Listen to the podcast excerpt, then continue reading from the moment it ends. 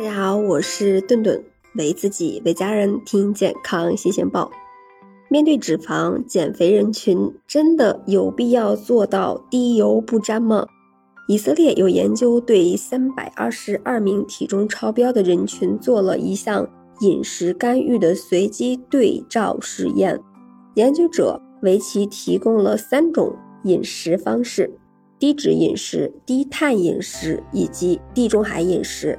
受试者呢分成几组，分别使用其中的一种饮食，长达两年的时间。两年以后，实验结果显示，选择低碳饮食和地中海饮食的人群大约减轻了十磅，选择了低脂饮食的人群平均却只减重了六磅。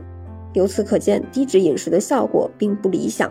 其实，我们的身体是需要脂肪来燃烧掉脂肪的。我们都知道，自己的身体获取能量一般都是通过碳水化合物、蛋白质和脂肪这三种营养物质，其中脂肪能够提供的能量效果是最好的。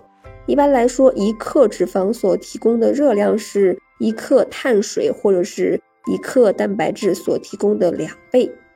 那我们消化食物、燃烧脂肪都是需要能量的。如果你一点脂肪都不摄入，那怎么能够有充分的能量去燃烧脂肪呢？有人可能会想了，那我身体里面已经囤积了这么多脂肪了，派他们上场，自然啊燃烧自己不就行了吗？但实际上这些脂肪就囤积在了啊像是腹部、大腿等一些外周的组织中。美国华盛顿大学呢有研究也是显示，我们新摄入的脂肪会通过。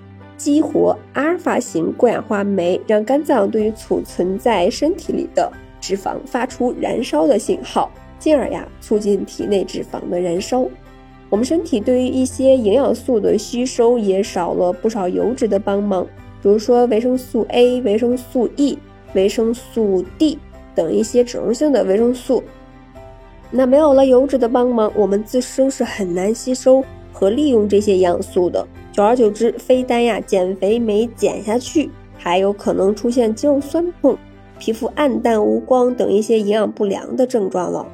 你以为你摄入了不少维生素 E 来维持啊，发挥出抗氧化的功能，但是没有脂肪，它就不能帮助你去维持正常的新陈代谢。那你的沙拉里放了许多的胡萝卜、番茄，就要以此补充维生素 A。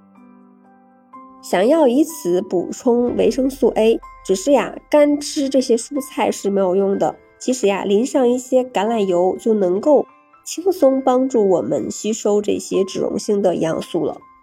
那除此之外呢，适当的摄入脂肪可以更好的让自己坚持健康饮食的计划。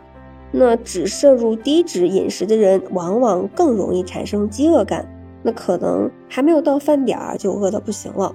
脂肪呀，相较于其他营养素来说，不是那么容易消化殆尽的，所以呢，在消化系统中待的时间就会更久一些。久而久之呢，延长我们的饱腹感。多不饱和脂肪酸还能够协助我们的呃血糖维持在一个相对稳定的水平，这样呢，也可以让我们不会那么快感到饥饿。所以说呀。那如果一点脂肪都不吃，其实很难将减肥这件事坚持下去。毕竟谁啊受得了天天饿着肚子做事情呢？总的来说呢，啊，减肥的人群千万不要只吃低脂肪，甚至是零脂肪的食物。要记住啊，脂肪也是我们身体中不可或缺的营养素。缺少了脂肪呢，我们就难以维持正常的新陈代谢，还会影响。我们对于其他的脂溶性维生素的吸收。